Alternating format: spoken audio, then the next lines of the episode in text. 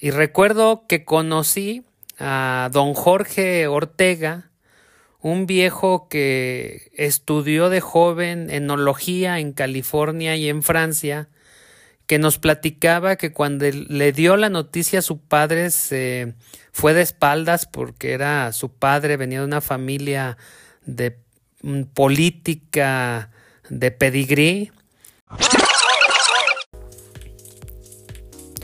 Estamos caminando un mini podcast donde abordamos, reflexionamos y, por qué no, hasta filosofamos sobre temas comunes de nuestro entorno, ya sea local, nacional o global, y los cuestionamos desde la óptica de nuestra persona y comunidad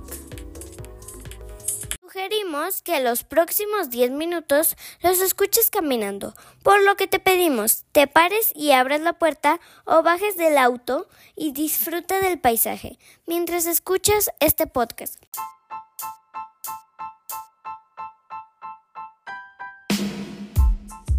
Pues entremos de lleno para analizar, platicar, comentar y hasta filosofar sobre el vino. Sí, esa bebida que se encuentra en el centro de la historia humana y que forma parte de la cultura, la historia y es un objeto o un líquido social por excelencia.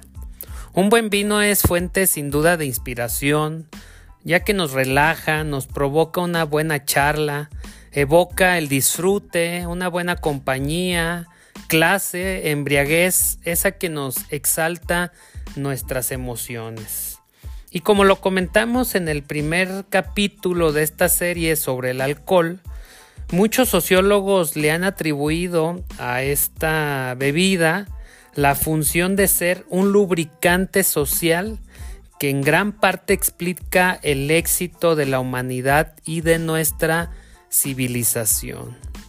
Pero miren, ¿quién no ha escuchado algo como en nariz es mineral con notas de humo, tierra mojada entrelazada con aromas florales y balsámicos, con un final de un ligero picor a romero. Frases como esta podrían ser parte del amante del vino, del sibarita o del poser o snob.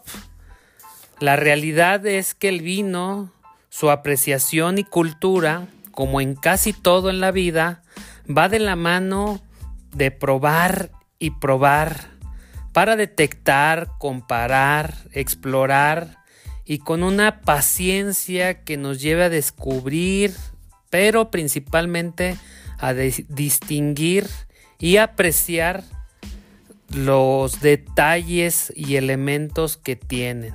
Y para ello se requiere tiempo, dinero y una pasión que se vaya transformando en un gusto. Y miren, les soy sincero, yo inicié eh, para al tomar vino y el gusto por el vino, creo siendo un, como muchos o todos, siendo un snob. Y recuerdo que conocí a don Jorge Ortega, un viejo que estudió de joven enología en California y en Francia, que nos platicaba que cuando le dio la noticia a su padre se fue de espaldas porque era su padre, venía de una familia de mm, política de pedigrí y pues eh, con mucho pesadumbre, su familia lo apoyó para que fuera a estudiar enología en California y en Francia. Y también nos dijo que pues perdió parte de su patrimonio y herencia en la crisis de los 80 cuando quería eh, crear, construir, fundar una casa vinícola, su casa vinícola aquí en Aguascalientes. Y bueno, pues cada que teníamos oportunidad estando recién casados, pues lo invitábamos a la casa para que nos diera una charla sobre la historia, la cultura del vino. Compramos distintas botellas que él nos recomendaba de distintas uvas, regiones, etcétera. Y pues con su experiencia nos ayudaba a tratar de descubrir la apreciación eh, hasta el maridaje que llevaba los distintos vinos. Y ahí en una agradable charlas, convivencias con donde se invitaban a hermanos, amistades, pues buscamos disfrutar, pero también aprender. Y fíjense que el tiempo y las circunstancias hicieron que la mayoría de los regalos que he recibido, en, gran parte ya de, mi adultez, fueran botellas de vino. Y que eso contribuyó a que tuviéramos una cava bastante decente. Algunos otros los compré cuando se daba eh, la oportunidad de, un buen vino y un buen precio y pues lo agregaba a mi colección, a mi cava y pues antes casi cada semana junto con mi esposa eh, los primeros años de matrimonio descorchábamos un par de botellas por semana, mínimo un par de botellas. Hoy ya a esta edad pues pasa a veces hasta un mes, créanmelo, sin tomar a veces una copa de vino. Antes eh, los tintos eran mis favoritos, hoy son los blancos. Y reconozco, reconozco que me gusta y lo disfruto, lo saboreo, pero mis sentidos no me han dado para apreciar cada uno de sus detalles a plenitud como los grandes amantes del vino.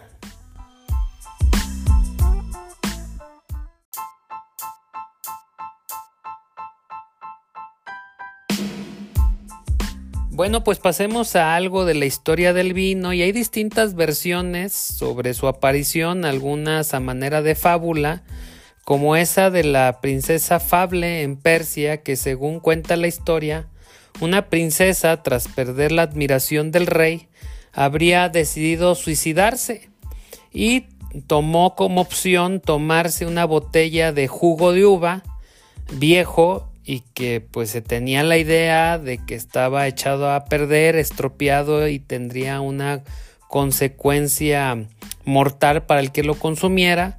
Y pues de esta forma al comenzar a beber y tratar de quitarse la vida pues eso no funcionó. Y la princesa se dio cuenta de que en lugar de morir su estado de ánimo estaba mejorando, lo que planteó la hipótesis de que las uvas estropeadas no eran un veneno, sino más bien tenía un efecto diametralmente diferente. O también esa versión religiosa católica cristiana donde muchos creen que Noé, mi tocayo, fue quien produjo el primer vino del mundo, basado en esta idea en el Antiguo Testamento de la Biblia, ya que en, en Génesis aparece la siguiente frase y pasaje. Y Noé comenzó a cultivar la tierra y plantó una viña. Y de ahí pues surge esta hipótesis religiosa. Pero miren, los registros históricos nos dan referencia eh, más precisa y fuerte. Muestran que las primeras bits se cultivaron desde la edad de piedra, alrededor del 8000 antes de Cristo, especialmente en Georgia en la región del Cáucaso.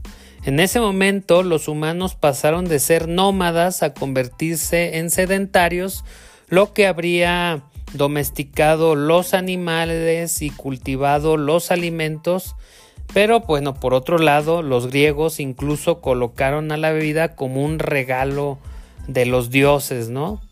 Pero si hiciéramos un recorrido alrededor de la historia del mundo, en Egipto se encontraron los principales registros de vino, en concreto en pinturas, en estos llamados eh, este, jeroglíficos y documentos que datan del 3000 al 1000 antes de Cristo. Y en ellos se puede observar cómo se realizaba la plantación de la vid al legar con plantas después de la cosecha, la fermentación hasta el almacenamiento y aunque los vinos ligeros recibieron fermentación de unos pocos días, los más alcohólicos pasaron por el proceso de distintas y muchas semanas. Hay otros países en la historia del vino, y no podemos dejar de mencionar a Grecia, Italia, Francia, por supuesto, eh, etcétera, ¿no? Pero bueno, pues Grecia es de los que más se distingue ya que en el 3000 antes de Cristo a través de los comerciantes fenicios el vino fue vital para el desarrollo de, de la Grecia antigua, ¿no? Tanto económica pero también culturalmente. Y prueba de ello es que ahí, al contrario de lo que sucedió en el antiguo Egipto, la bebida fue disfrutada por todas las clases de trabajadores sin distensión, lo que hizo, por tanto, que el vino fuera más cultivado y también, por supuesto, más consumido y apreciado, generándose esta cultura del vino. Pero yendo más allá, la importancia del vino en Grecia se materializó en la figura de Dionisio, quien en el mundo mitológico era conocido por ser el dios de las bellas artes, el teatro, pero sobre todo del vino. Pues todo un tributo, ¿no? Al, vino con, esta, con este dios mitológico. Y en cuanto a los detalles, los griegos tenían la costumbre de consumir la bebida con agua de mar, y también la revestían en ánforas con resina de madera para darle al vino un sabor distinto y más añejo. También se dice que en las copas echaban una perla para dar vueltas a la copa y la, la, perla girara dentro de ella y esto descubrieron que daba un mejor sabor y bueno hoy se sabe por la oxigenación de esta bebida. Pero a partir del 1000 a.C., los griegos comenzaron a plantar las vides en otras regiones de Europa como Italia y la región de la península ibérica.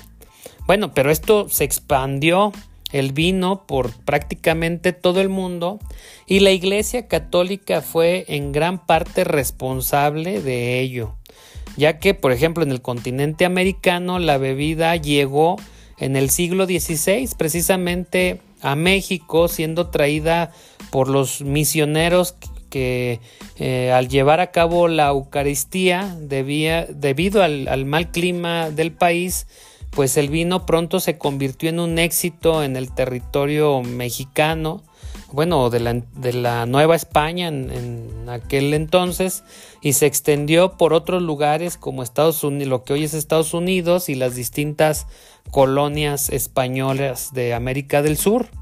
Por ejemplo, en África el cultivo de la uva de vinificación se inició en Cabo de Boa, Esperanca en el siglo XVI también con la llegada de los colonos holandeses con plántulas traídas desde el continente eh, europeo y esto lo expandió hasta Australia y Nueva Zelanda ya dos siglos después, ¿no? Y así está claro que el vino en las distintas partes del mundo llegó siendo una bebida restringida eh, en muchas partes de Europa, pero apreciada y eh, explotada en sus colonias. Y para cerrar, bueno, te lanzo tres preguntas que ojalá nos comparta sus respuestas y si no para que eh, te detonen eh, el pensamiento, la reflexión eh, y la curiosidad intelectual. ¿Cuál es el vino que te gusta más? ¿Qué tipo de vino es el que más te gusta? Otra, ¿recuerdas algún vino que en tu vida haya trascendido en alguna anécdota, en algún pasaje, en algún momento, este, esa botella, ¿recuerdas algún momento que haya estado involucrado una buena botella de vino? Y tercera, más que pregunta es una propuesta. ¿Por qué no descorchas hoy o este fin de semana esa botella que tienes guardada para alguna ocasión especial desde hace tiempo? Hoy o este fin de semana descórchala y disfrútala con alguien que quieras y te quiera.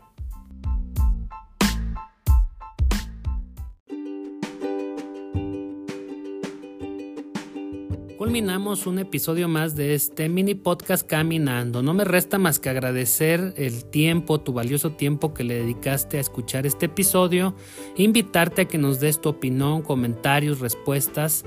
También solicitarte y pedirte mm, tres cosas que nos ayudarían mucho. La primera de ellas, si nos escuchas a través de Spotify, que nos califiques con cinco estrellas. Eso nos ayudaría a que Spotify siga difundiendo y promocionando este podcast. La segunda, si nos escuchas desde otra plataforma de música, actives el seguimiento para que te avise cuando hay un episodio nuevo. Y la tercera, que mm, lo compartas para que siga creciendo la comunidad de este podcast. Tres cosas sencillas que no te cuestan nada, pero que en verdad son muy valiosas para promover proyectos como este. También te invito a que eh, establezcamos una comunicación más directa a través de mis redes sociales, Twitter o ex como NoeG2, TikTok e Instagram como NoeG360. Bye.